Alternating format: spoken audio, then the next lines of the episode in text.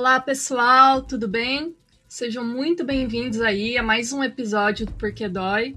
Eu sou a Juliana Conte, repórter do portal Drauzio Varela, e hoje a gente vai conversar um pouquinho sobre dor no peito, que todo mundo associa automaticamente a dor no peito a infarto o que não tá errado. Mas você sabia que há muitas outras coisas, né, por trás desse aperto aí no fundo do peito, como ansiedade, ataque de pânico, refluxo e até gases?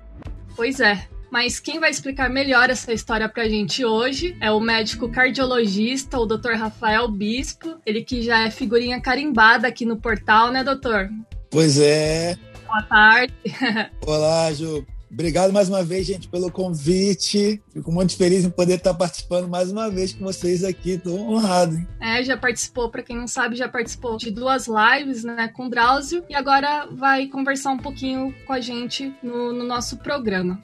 Bom, então, para começar, doutor, só explica pra gente que nem sempre, né, aquela pontadinha no peito é sinônimo de infarto, não é mesmo? Então, primeiro lugar, eu queria definir o que é infarto, né, na verdade. Na verdade, o infarto é a morte ou necrose de uma parte do coração que a gente chama de miocárdio. O miocárdio é o músculo que envolve o coração e quando tem uma interrupção de fluxo sanguíneo ali que leva oxigênio para esse coração, a gente vai caracterizar como infarto agudo do miocárdio. Por que que acontece infarto agudo do miocárdio? Em geral, existe o que a gente chama de aterosclerose, que são plaquinhas de gordura que se acumulam na parede dos vasos. E essas plaquinhas de gordura, por algum motivo, elas se rompem, e quando elas se rompem, ocorre uma migração de plaquetas para aquela região, e aquilo forma-se um coágulo, um trombo, e esse coágulo impede que o fluxo de oxigênio chegue no coração. E a gente vai ter morte de uma parte do coração, dependendo da região ali e da coronária acometida. Então, esse é o diagnóstico clássico do infarto agudo do miocárdio.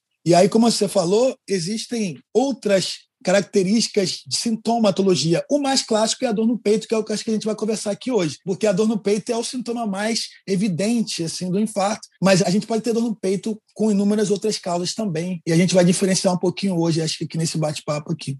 E qual, assim, que costuma ser a mais comum, né? Depois do infarto, que, é, que a gente já falou um pouquinho, mas depois a campeã, que o pessoal às vezes vai no pronto-socorro correndo, assustado, pensando que tá infartando, mas é outra doença que não tem nada a ver. Pois é, existe aí o refluxo gastroesofágico. Esse é um muito clássico em emergências, assim, porque quando ocorre o refluxo, o esôfago ele não tem um revestimento que protege do ácido. Então, a pessoa vai ter uma dor na região torácica, mas é, um, é uma dor diferente, uma dor mais em queimação. A gente vai falar um pouquinho mais para frente como é que é a dor mais característica do infarto. Mas a dor do refluxo é uma dor mais em queimação. E geralmente essa dor em refluxo ela vem acompanhada, por exemplo, de enjoo, de vômitos. É muito comum uma pessoa comer e deitar logo em seguida e começar a ter esse desconforto, ela aparecer depois que você deita. Ela geralmente começa assim. Então, é, é um diagnóstico diferencial o refluxo gastroesofágico, assim como a úlcera gástrica também. Eu tenho um exemplo clássico que aconteceu na minha família, que foi com meu avô. Meu avô, ele infartou só sentindo vômitos e enjoos. Nossa. É, então, a gente tem que ficar bem atento em relação a isso. Eu vou falar bastante que a gente nunca pode subestimar a dor no peito. Porque às vezes a gente acha que é uma coisa e a outra. E então, na dúvida, eu sempre aconselho a dor no peito, vai para um pronto-socorro e descarta qualquer possibilidade de ser algo mais sério. Sim. Com certeza. E o senhor estava comentando, né, que já trabalhou em pronto-socorro, emergência, etc. E além do refluxo, é comum chegar a gente preocupada, achando que teve um ataque cardíaco e, e, na verdade, assim, ser uma crise de ansiedade, né? Principalmente agora, né, doutor, que em tempos de pandemia aumentou, assim, muito o diagnóstico de ansiedade. Nossa, isso é um grande clássico agora, né? principalmente na pandemia o número de pacientes com transtorno de ansiedade, com depressão, com síndrome do pânico aumentaram muito durante a pandemia, logicamente por essa situação que a gente vive. Então, um sintoma clássico da ansiedade é a dor no peito e o coração que acelera. Eu vejo isso muito na minha prática médica, no consultório existe um erro aí da gente falar assim, ah, isso é coisa da sua cabeça, a pessoa fica achando que ela está com ansiedade, que aquela dor no peito não existe, mas aquela dor no peito existe. E ela, essa dor no peito existe por quê? Porque na ansiedade a gente acaba gerando uma tensão, uma contratura da parede muscular do tórax. Então essa contratura, essa tensão muscular e também uma, uma sobrecarga de adrenalina no corpo vai fazer com que você tenha essa sensação de dor no peito. Então, não é da cabeça do paciente, ele realmente sente aquilo. Uhum. Então, quando a gente tem essa possibilidade de ansiedade, logicamente que a gente vai fazer uma boa anamnese, vai procurar entender um pouco da história desse paciente para a gente chegar a esse diagnóstico. O que não pode fazer é você colocar tudo na conta da ansiedade e deixar de investigar no pronto-socorro. Eu vejo muito isso acontecer, já vi muito isso acontecer, principalmente com mulheres, que a, a, mulher chega com dor no peito e a pessoa fala assim: ah, isso aí é ansiedade. E aí não pede exame, não roda o eletro, não curva as enzimas cardíacas para descartar qualquer possibilidade, e às vezes é realmente um acometimento cardiovascular. Então, lógico que a gente vai pensar em algumas possibilidades, mas a ansiedade ela causa realmente esse desconforto, pelo que eu falei, mas quando chega na emergência, o médico ele não pode subestimar essa dor. Ele tem que investigar sempre. Tem três públicos, inclusive, bem diferentes assim do geral, que a gente tem que ter uma atenção maior: idosos, mulheres e diabéticos. Então, eles podem ter uma característica diferente de infarto. E aí por isso que a gente não pode vacilar, como diz aqui no Rio de Janeiro. É porque eu li alguma coisa assim falando que nas mulheres, assim, principalmente depois da menopausa, né, costuma ser bem silencioso, né, os sintomas, assim. Exatamente. Mulheres pós-menopausa, diabéticos e idosos, eles podem ter sintomas, características bem atípicas e estar infartando, como o exemplo que eu dei agora no começo. Meu avô infartou, ele só sentia vômitos e dor no estômago, ali enjoo. Então, ele ficou um tempo até para ir para o hospital, porque na época eu não fazia medicina ainda. Então, as pessoas pensavam, dava buscopan, dava plasio e não melhorava. E ele estava infartando já há algum tempo. Então, é muito importante a gente ficar atento em relação a isso também a esse grupo de pessoas. Existe uma outra causa que a gente não falou aqui de dor no peito, que a gente pode falar um pouquinho mais para frente, gases, é muito clássico também. Sim. A dor de origem muscular. A dor de origem muscular é mais clássico assim de você diferenciar, porque a dor de origem muscular, quando você tocar na parede do tórax e apertar, ou dependendo da posição que a pessoa se coloca, a pessoa vai ter dor. Então, ah, eu peguei um peso ontem, ou fui para academia, estou com um peito dolorido. Esse peito dolorido, que a gente toca e a pessoa sente, que a pessoa consegue localizar onde dói, aí eu já não vou pensar em doença de origem cardíaca, eu vou pensar em dor de origem muscular. Tá. Então, doutor, só para deixar bem explicadinho aqui para o pessoal, sintomas de um infarto clássico, assim, que às vezes nem sempre vai ter a dor no peito, mas, por exemplo, eu acho que 80% das pessoas têm, né, a dor no peito. Vão ter. É o clássico dor no peito em aperto, uhum. em caráter progressivo, que vai só piorando. E, e, tem uma duração? Ela começa e vai só piorando. Tá. Vai só piorando. E aí, em muitos casos, ela pode ter irradiação para o pescoço, para a mandíbula, para o braço esquerdo e para as costas para o dorso. Em muitos pacientes, ela também vai estar acompanhada de suor frio, palidez, tonteira. Ah, eu preciso estar com a pressão alta para ter infarto? Não as pessoas podem infartar com pressão absolutamente normal. Nossa. Então, esse é o sintoma clássico de um infarto típico, né? Essa dor no peito, que geralmente é em, em, aperto. Pode ser em queimação, mas, em geral, é um peso no peito e a pessoa pode ficar um pouco com falta de ar, dificuldade para respirar também, o coração acelerar. Tem todos esses comemorativos que eu falei. Esse é o clássico do, do infarto. É, eu até ia perguntar dessa dor que você falou que é em forma de aperto, né? E aquela dor que o pessoal fala que é em forma, não sei se estou exagerando, mas em forma de facada, isso é coisa de gases? Ou não tem nada a ver?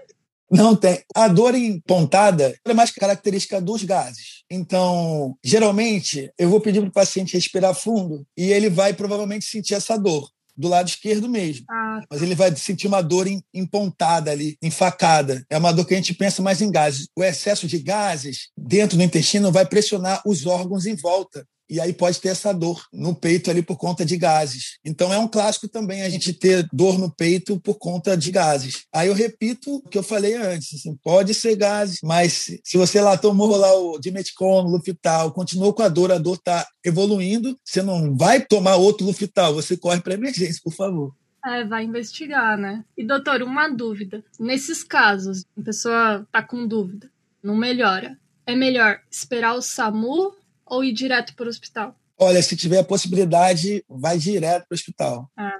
Direto. Porque no infarto, a gente fala que tempo é vida. Se você está ali necrosando, perdendo parte do coração ali, da funcionalidade dele, quanto mais tempo você leva, você pode estar tá piorando a extensão desse infarto. Então, nesses casos, até às vezes esperar o SAMU, para o SAMU chegar, se tiver a possibilidade, corre para a emergência, porque quanto antes entrar com um protocolo, a gente tem um protocolo nas urgências, emergência, um protocolo de síndrome coronariana aguda. Então, quanto mais rápido chegar no hospital, melhor. Porque quando chegar na emergência, a gente vai fazer o eletrocardiograma e a gente vai começar o que a gente chama de curva enzimática. São os exames de sangue que a gente faz para saber se está tendo necrose do músculo do coração. Então, a gente já consegue antecipar isso. Ah, tá. E aí, eu chamo a atenção até para uma outra coisa que acontece na prática aqui, que é o paciente chegou na emergência com dor no peito e aí fez o eletro. Nem sempre o eletro ele vai definir se tem infarto ou não. Às vezes o eletro está normal ainda. E a gente vai dosar as enzimas cardíacas. A gente dosou a primeira vez e ela veio negativa.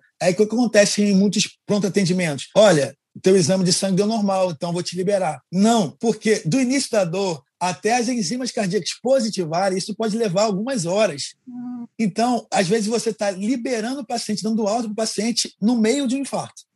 Então, o protocolo certo é você fez o eletrocardiograma e, ainda que ele não aponte ali o infarto, e ainda que a primeira curva de enzima venha negativa, é importante que ele se mantenha em observação, porque depois de algumas horas a gente vai colher de novo, e depois de algumas horas a gente vai colher de novo, em três etapas. E aí sim eu vou poder afirmar: opa, você não teve infarto, tá? Então, se eu libero o paciente logo de cara porque veio o primeiro set negativo, eu posso estar, tá, aquilo que a gente fala, engolindo barriga.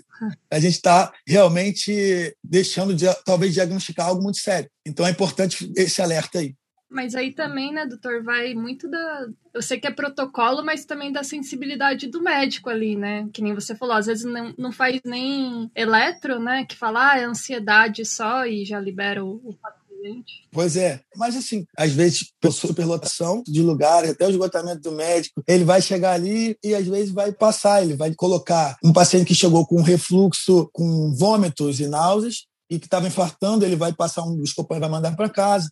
Às vezes é o que chegou com uma dor não tão evidente, não tão clássica, que é o que acontece às vezes no diabético que pode infartar de maneira silenciosa e ele mandar para casa. Então, eu acho que na doença cardiovascular, você tem que pecar um pouco pelo excesso ali. Uhum. Você precisa ser mais cuidadoso, porque a gente sabe que estatisticamente as doenças cardiovasculares são a principal causa de morte no mundo, né? O que mais mata são as complicações cardiovasculares. Então a gente tem que estar bem preparado, uma para identificar a característica de cada dor e outra para saber como é que você conduz cada tipo dessa dor né, que o paciente está tá sentindo.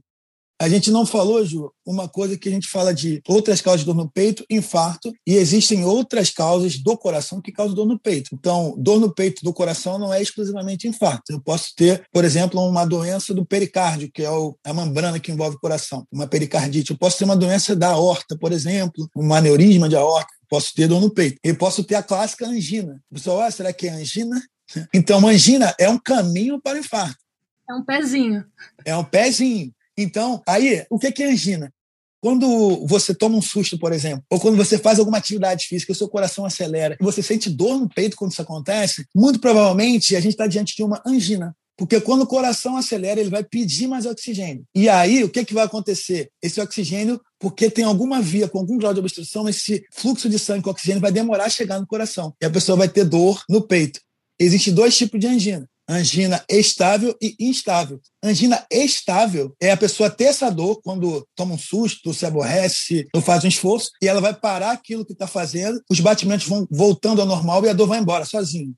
E a outra é a angina instável, que está já bem próximo do infarto, é a dor que aparece mesmo em repouso, é também é uma dor em aperto, mas que ela não vai embora sozinha. E a pessoa tem que usar algum remédio para isso. A gente usa os vasodilatadores, isordil, monocordil, sustrate, bastarel. Ela precisa usar algum desse remédio para a dor ir embora. Então, essa é a característica de angina, que já é ali um indício que tem alguma lesão obstrutiva ali. Então, existe algumas formas de diagnóstico para a gente diferenciar se essa dor no peito é de angina ou não. Um dos testes talvez mais acessíveis para as pessoas é o teste de esforço. Quando a gente coloca o paciente no teste ergométrico, eu quero justamente simular isso. Eu quero gerar uma, um estresse cardíaco. Então, essa aceleração cardíaca, eu quero gerar isso. A pressão vai aumentar, a frequência cardíaca vai aumentar, e eu quero avaliar se lá no estresse se vai ter algum critério de isquemia do miocárdio.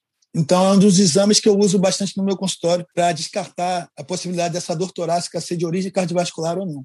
Certo. Uma coisa que eu fiquei pensando aqui, doutor, por exemplo, esses é, infarto, né? Normalmente eles começam, os sintomas eles não são assim, né, imediatos, né? A pessoa começa a sentir esse mal-estar assim horas antes, não é? Só que ela nem se dá conta, não é mais ou menos isso? Pois é. Em alguns casos, a gente vai ter o clássico mesmo, que vai abrir uma dor aguda, tem os chamados infartos fulminantes, mas em muitos casos essa dor ela começa devagarzinho, depois vai piorando, piorando, piorando, e às vezes esses sintomas que eu falei de angina, eles já estão aparecendo, só que a pessoa vai deixando para lá. Então, ele já sentiu dor no peito outras vezes. Isso acontece muito com os homens, que são mais teimosos e também não gostam de mostrar muita fragilidade. É. Então, eles ficam sempre atribuindo a estresse, lógico, isso é um fator de risco, mas eles atribuem ao estresse ou porque eu fiz alguma coisa ontem, é por isso que está doendo. Então, é muito característico isso acontecer. Mas se você tem histórico familiar,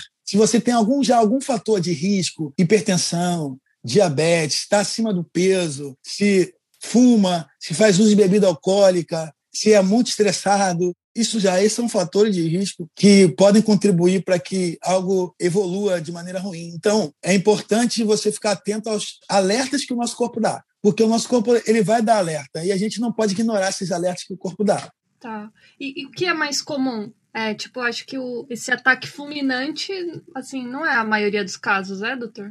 Não, o mais comum é o clássico mesmo, que dá tempo da pessoa chegar na emergência e tudo. É, esse é o mais clássico.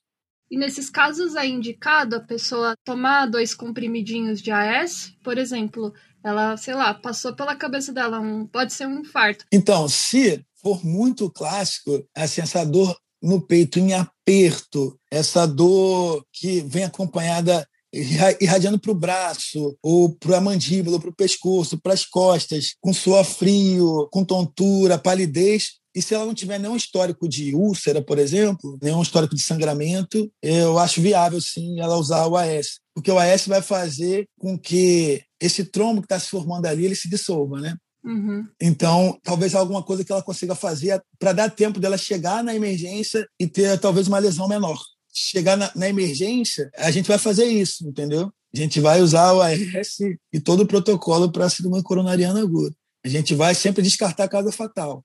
É que eu lembro que eu, numa época que eu fiz matéria, eu lembro de, de um médico recomendar isso e poucas pessoas sabiam, assim, sabe? Que podia ajudar, no caso. Ajuda sim, ajuda. Legal. Bom, doutor, tem mais alguma coisa assim sobre dor no peito que às vezes as pessoas não saibam e é interessante que a gente não conversou? Eu acho que a gente conseguiu abordar bem, sim, sobre infarto, sobre as outras causas de dor no peito que podem também confundir com, com infarto, mas eu, eu queria realmente chamar a atenção para a importância do, do check-up cardiológico, independente se você tem dor no peito, por exemplo, ou não, se você nunca teve. É importante o check-up cardiológico pelo menos anual para as pessoas acima de 35 anos. Eu sempre aconselho isso. E fique atento às, aos alertas que o nosso corpo dá. A dor no peito ela nunca pode ser ignorada, nunca pode ser adiada, porque no Brasil, uma pessoa morre a cada 40 segundos por complicações cardiovasculares. Então, às vezes é muito rápido, não dá tempo. Sim.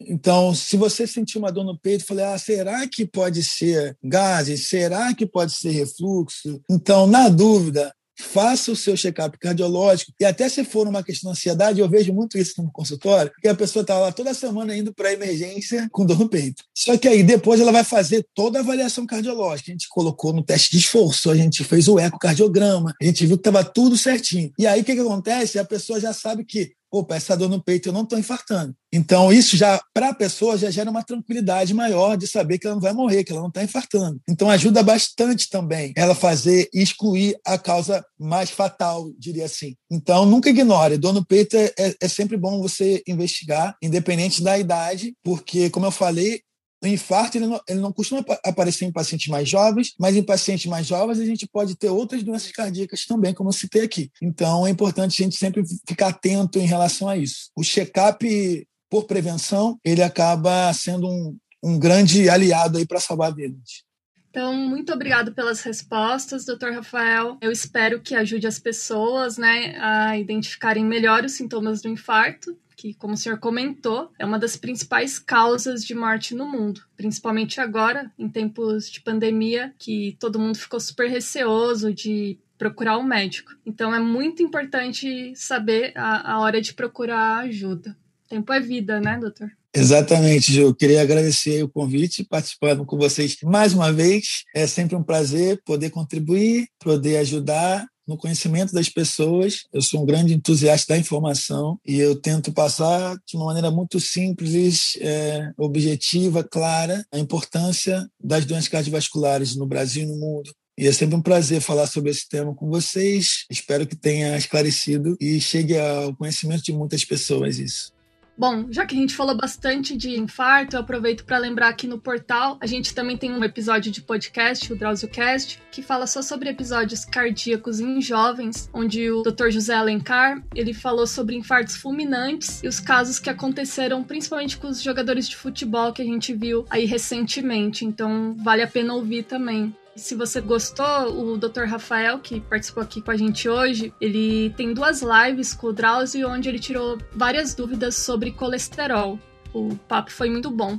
E o último recadinho bem rápido aqui é só para avisar que o Porquê Dói ele vai ao ar uma vez por mês com episódios inéditos. Então não deixe de acompanhar e comentar nas redes, tá? E também assinar nosso feed nos agregadores de podcast e seguir as redes do portal Drauzio Varela. Lá você encontra outros podcasts da casa, como o DrauzioCast, o Saúde Sem Tabu e outras histórias. Então é isso, pessoal. Muito obrigada e até a próxima.